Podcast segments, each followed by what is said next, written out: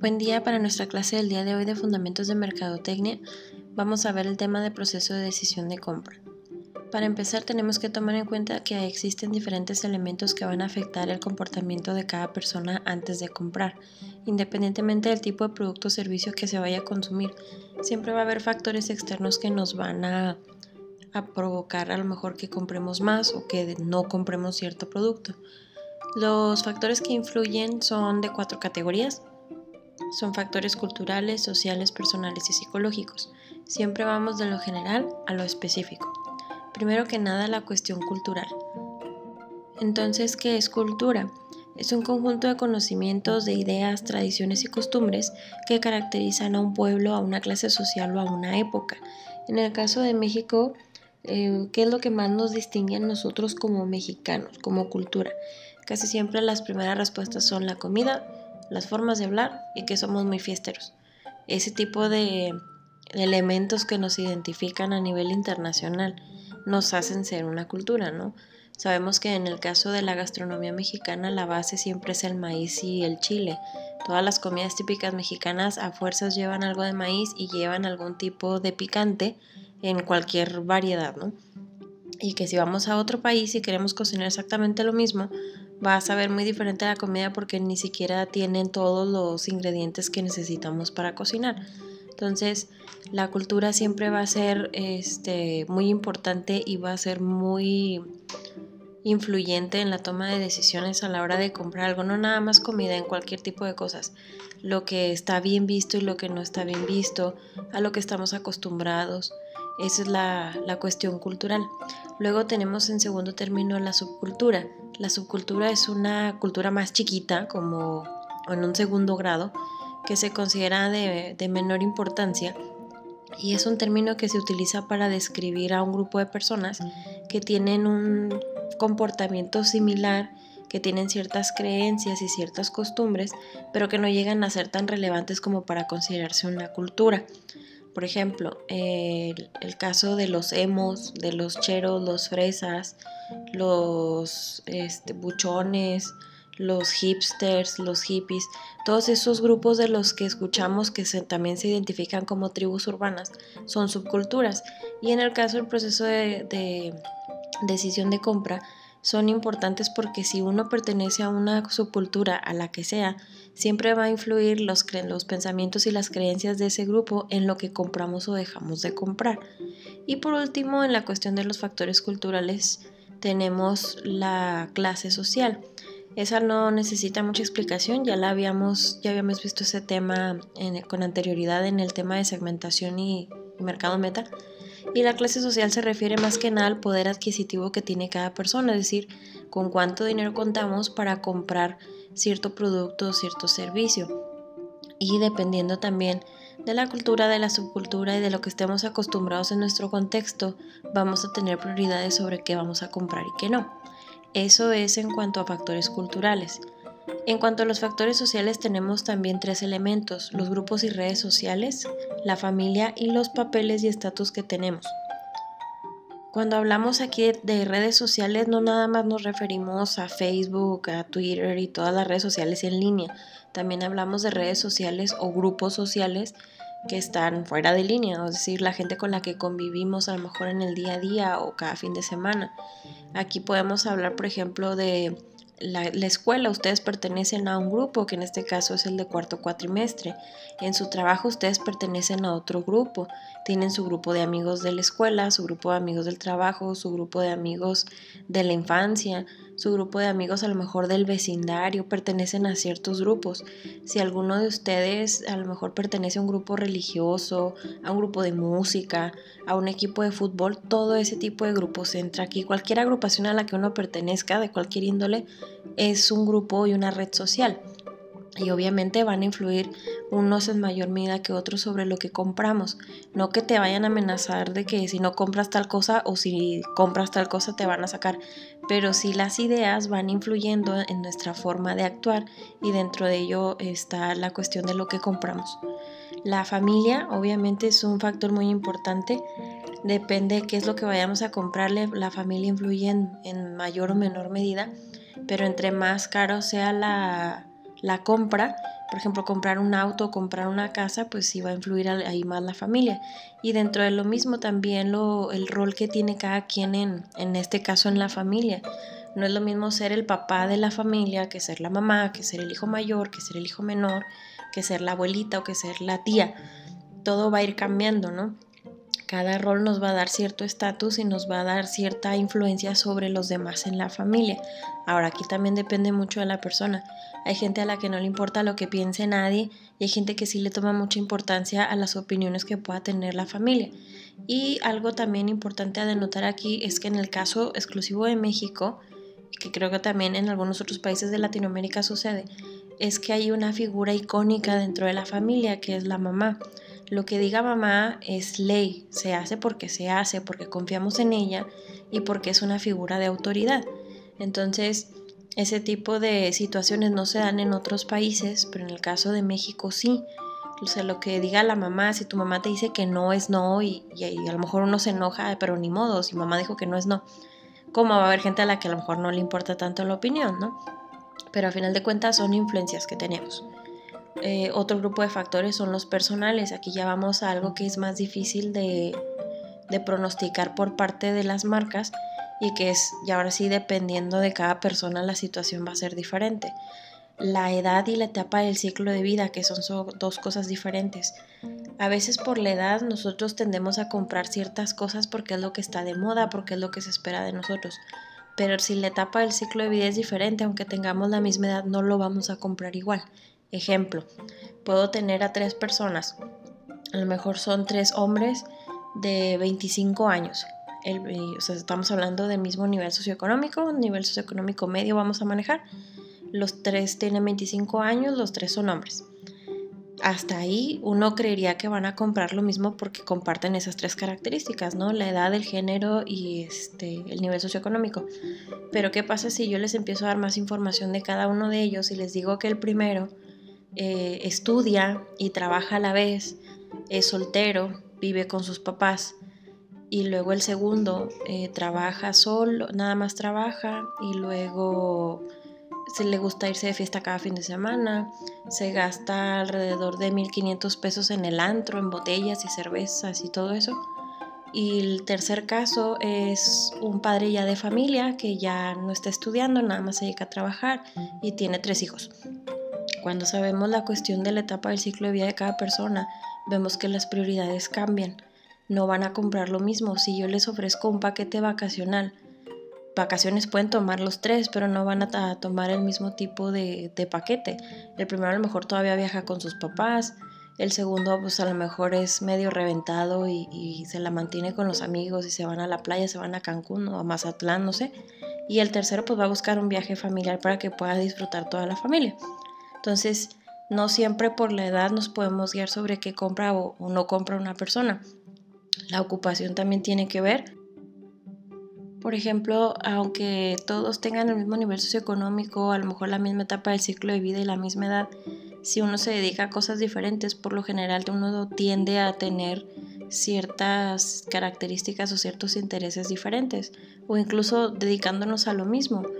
El caso de los médicos, por ejemplo, mucha gente asume que por ser médico es una persona seria, que siempre va a estar leyendo en el poco tiempo libre que tenga va a preferir dormir o estar en su casa o jugar golf o algo así muy nice, ¿no? Pero no precisamente es así, o sea, el que tú te dediques a, cierta profesión u oficio no quiere decir que vas a ser igual que los demás, no podemos generalizar. Entonces también la ocupación hay que tener en cuenta que se dedica a cada gente para saber qué pueden o no comprar. La situación económica, obviamente, el estilo de vida, si alguien es muy fiestero, tiende a comprar otras cosas a alguien que es muy hogareño o alguien que le gusta andar de mochilero por el mundo o alguien que es muy serio, alguien que le gusta mucho leer, las situaciones cambian. Y dos conceptos que son todavía más difíciles de pronosticar, que es la personalidad y el autoconcepto. La personalidad pues es la forma de ser de cada uno. Aunque todos los demás factores sean iguales, las personalidades nunca son exactamente iguales.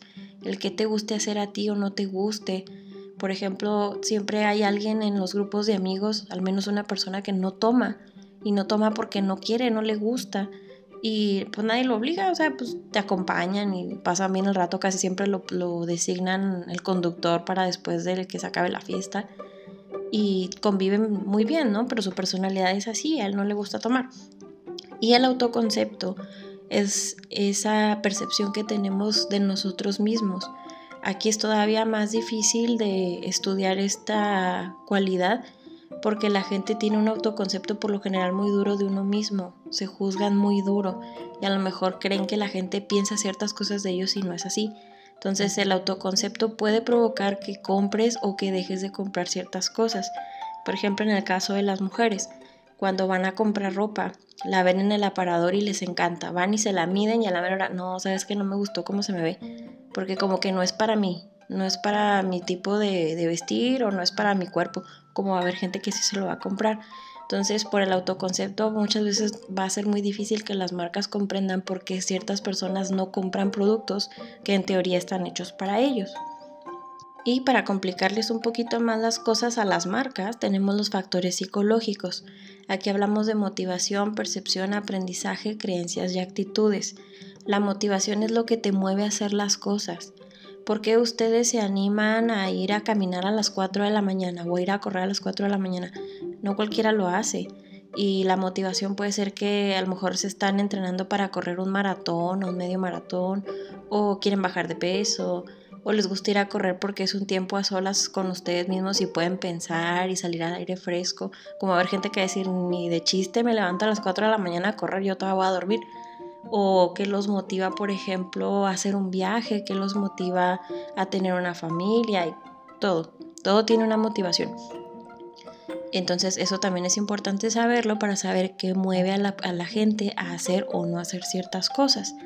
La percepción que si se fijan, ahorita este, ese concepto, es la forma que tenemos o que, que entendemos ciertas cosas. Cuando nosotros nos explican a lo mejor una cultura nueva, la percepción que tenemos es el cómo vemos a los otros, que son diferentes. Por ejemplo, yo les puedo platicar a ustedes la en cuestión de comida, ahorita que hablábamos hace rato de gastronomía mexicana, como en otros países comen cosas muy raras. Este, bueno, raras para nosotros, porque nosotros no estamos acostumbrados a ese tipo de cosas.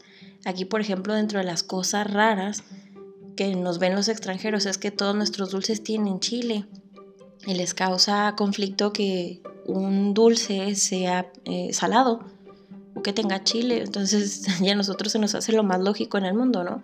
Comer tamarindo, comer paletas con chile, este es lo más normal para nosotros y en el extranjero es como que chocan los dos conceptos dulce y salado. O por ejemplo, si les digo que en el caso de China, en los mercados de comida, una de sus comidas exóticas, porque no todo el mundo lo come, son las brochetas de escorpiones. A nosotros nos va a dar asco o nos va a dar miedo porque los escorpiones como que no es algo que nos agrade ver. Pero allá hay gente que sí le gusta comer, no quiere decir que todo el mundo lo coma, pero es una opción de, de comida, ¿no? Que igual es un postre o es un aperitivo, no sé cómo lo manejen allá. Pero la percepción que tengamos de ese tipo de comidas, pues sí va a afectar el cómo vemos a esa gente que la juzgamos diferente, pero pues ellos también a nosotros nos juzgan diferente, o sea, porque nosotros siempre comemos chile en todas las comidas, desde el desayuno, comida y cena. Entonces hay que tratar ahí de entender un poquito y tener más empatía. Luego está el factor de aprendizaje. Cuando nosotros compramos o probamos ciertas cosas, vamos a aprender algo, negativo o positivo. Por ejemplo, si un día compramos cierta comida, hablando de comida, la que ustedes quieran, a lo mejor algo que les guste mucho, y les hablan de un nuevo lugar que tienen ese platillo que les encanta y van y les hace daño, ¿qué aprendieron? Que a lo mejor a ese lugar no vas a volver porque a lo mejor no tenía la higiene necesaria, porque a lo mejor la carne se echó a perder porque se estuvo asoleando el trompo de los tacos al pastor o no sé, cualquier otra cosa. O igual se sorprenden y les va muy bien y la comida sabe excelente, está a un buen precio y pues muy probablemente van a regresar. ¿Por qué? Porque aprendieron que es una nueva opción para ir a comer un fin de semana. Entonces el aprendizaje también es otro factor que va a influir entre qué compramos y no compramos. Y por último, las creencias y las actitudes. Muchas veces dejamos de comprar porque tenemos ciertas creencias de ciertos productos o compramos porque creemos en ciertas bondades que los productos supuestamente tienen. Entonces las marcas deben de estar muy atentos a estos factores, tanto culturales, sociales, personales y psicológicos, para saber cómo llegar de la mejor manera al cliente, que la cliente tenga la suficiente confianza para probar un producto nuevo en el caso de que sea algo que nunca hayan comprado y en el caso de recompra pues estar reforzando todo lo positivo del producto. Que vimos los factores que influyen dentro del proceso de compra, ahora sí vamos con lo que es el proceso en sí de decisión de compra. Cada vez que vamos a comprar algo vamos a pasar por cinco pasos. Aquí lo que primero cabe aclarar, todo, cada vez que compramos algo siempre son cinco pasos, pero el tiempo que nos toma ir de un paso a otro va a diferir entre qué tan, tan costoso o qué tan difícil es tomar la decisión de un producto a otro. Por ejemplo, si yo voy a comprarme unas papitas o un burrito porque me dio hambre o un refresco o una botella de agua, los cinco pasos se me van a pasar de volada porque no me voy a poner a analizar muchas cosas. Pero si voy a comprar un celular, ahí sí la voy a pensar más porque le voy a invertir más a un teléfono, no cuesta lo mismo que unas papitas. Entonces, siempre son los cinco pasos, pero en unos casos los pasamos más rápido dependiendo. Entre más fácil sea la compra o sea más repetitiva, como por ejemplo ir al mandado que siempre compramos ciertos tipos de productos, pues no vamos a tardar tanto en decidir. Pero si es un producto nuevo, si es algo que nos recomendaron, si es algo costoso, vamos a tardar más. Entonces, el primer paso del proceso de decisión de compra es el reconocimiento de la necesidad. Es decir, nos damos cuenta de que algo nos falta al darnos cuenta de que algo nos falta o que tenemos un problema que resolver, tenemos que pasar al segundo paso, que viene siendo la búsqueda de información. En esta etapa, la persona que necesita comprar algo, vamos a suponer el caso del celular, a lo mejor se le descompuso, ese es su problema, ¿no? Y ya no tiene reparación, ya lo llevó al taller y ya le dijeron que no le pueden hacer nada y necesita comprarse uno nuevo. Entonces vamos a buscar información. Aquí pueden suceder muchas cosas. Si la persona que se les compuso el celular que no tiene remedio es muy, muy, muy fan de una marca, muy probablemente va a volver a comprarse un teléfono de esa marca porque ya le gustó, porque ya se acostumbró por lo que quieran. Pero puede también pasar que a lo mejor quieren experimentar con algo nuevo. Entonces, si ustedes tienen que comprar un celular, ¿en dónde van a buscar información? Muy probablemente la primera decisión es si quiero un teléfono totalmente nuevo, tendría que ir a Telcel o a Movistar o si voy a comprar uno de segunda mano, entonces en ese caso puedo buscar en Facebook, en los grupos de ventas, quien ande vendiendo un teléfono que, que ande más o menos en mis posibilidades. Esa sería la primera decisión. Ya después empezamos a buscar todas las opciones. Si me voy a ir por un teléfono totalmente nuevo, pues a lo mejor me doy una vuelta a Telcel y ando viendo todos los teléfonos a ver cuál me conviene. Y empiezo en el tercer paso, que es la evaluación de las alternativas evaluó todos los celulares que me encontré, a lo mejor entre nuevos y usados, eh, checo versiones, checo precios, checo en dónde se compran, si aceptan crédito, si es de jalón el pago, este, si le deposito a otra persona, qué tanta disponibilidad hay de esos teléfonos, qué tan fácil es conseguirlo o no. Y sobre eso vamos a tomar una decisión. En el caso del celular depende de la urgencia que tengan, pues es lo que se van a tardar en decidirlo. Hay gente que se decide en cinco minutos porque ya el teléfono más económico que se encontró y que tengan las funciones que necesita ese mero. Como va a haber gente que sí va a evaluar más las opciones y se va a tardar a lo mejor unos días o semanas, a lo mejor en, en lo que empiece pues su presupuesto, ¿no? Y va a haber otra gente que a lo mejor va a decir, ay, no, ¿sabes qué? Pues la voy a pensar. Acabo no necesito el teléfono y pues voy a ir viendo a ver qué sale de nuevo. Entonces ya depende de cada quien. Entonces esa es la evaluación de alternativas. Cuando ya nos decidimos por un teléfono, independientemente de dónde lo vaya a comprar, ahora sí es la decisión de compra. Dentro de este cuarto paso tenemos que evaluar eh, lo que más nos convenga en cuanto a presupuesto, en cuanto a modelo, en cuanto a disponibilidad, en cuanto a todo lo que ya habíamos mencionado. Y aquí va a haber dos tipos de influencia, que fuera de lo que estábamos tratando al inicio de esta clase. Las actitudes de los demás, por un lado, que a lo mejor una persona que es muy importante para ti te va a decir, oye, ¿sabes qué? Deberías de comprar tal marca por esto, por esto y por esto. Y eso puede llegar a limitar tu compra porque confías tanto en esa persona que dices, bueno, pues a lo mejor tiene razón o vas y le preguntas porque dices, es que él es el que sabe, y le pregunto, oye, estoy entre estos tres teléfonos, ¿cuál me recomiendas? Y ya la decisión al final es del, que lo va a comprar, ¿no? Pero se deja influir por las actitudes de los demás. Y no está mal que hagan eso, ¿eh? está totalmente válido. Y otro tipo de influencia son los factores situacionales perdón, factores situacionales inesperados, que a veces es el hecho de que no haya el producto que tú querías o no hay del color que tú querías o no o hay otro nuevo o algo que no habías contemplado, que esto suele pasar en Telcel. Llega uno ya decidido por un teléfono o vas a actualizar tu plan y te dicen, oye, es que se incluye un teléfono regalo y está este, este y este, ¿cuál quieres? Entonces ya lo duda uno. Ahí, por ejemplo, está la ventaja de que pues ya no vas a gastar solo en el, este, en el teléfono, ¿no? Si tenías que renovar tu plan y ya te regalan un teléfono, pues ya te ahorraste el, el equipo. Entonces, a veces son cosas inesperadas que pasan en el momento de la compra que podemos aprovechar en ese momento. Y luego está el quinto paso, que es el comportamiento post-compra esta etapa para mí es la más importante porque uno ya gastó, uno ya se decidió por un producto, en este caso un celular. Ahora es el cómo me fue. O me fue muy bien, superó mis expectativas, o me fue muy mal, o X, era lo que yo esperaba y todo bien. Entonces, si estuvo todo bien, qué padre, no pasa nada, la empresa está bien, la marca hizo su trabajo y el cliente está contento, está satisfecho. Pero luego puede pasar que uno se arrepienta de lo que compró en este caso les puedo decir por experiencia, la mayoría de las mujeres estamos igual. Compramos ropa y cuando salimos de la tienda es el, ay, ¿por qué me lo compré? ¿Por qué no vi en otra tienda? ¿Por qué no me esperé a tal oferta? Y empieza uno a dudar, ¿no? A mucha gente le pasa no más con la ropa, con mucho tipo de productos. Eso se le llama disonancia cognoscitiva o cognitiva, que es lo mismo. Esa disonancia es una incomodidad que te causa un conflicto chiquito después de que compraste algo. En el caso del celular, a lo mejor sales de Telcel ya con el teléfono en la mano y dices, ching, ¿por qué me gasté tanto dinero? O ¿por qué renové mi plan si ya no quería otro plan? Y no sé, pueden pasar muchas cosas.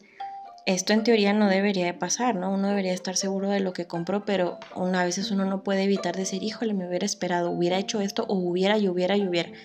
Lo que hacen las marcas para evitar que pase esto es que te regalan cosas el caso de Telcel, por ejemplo, ah, te regalo más megas eh, si cambias de plan y te regalo tal teléfono.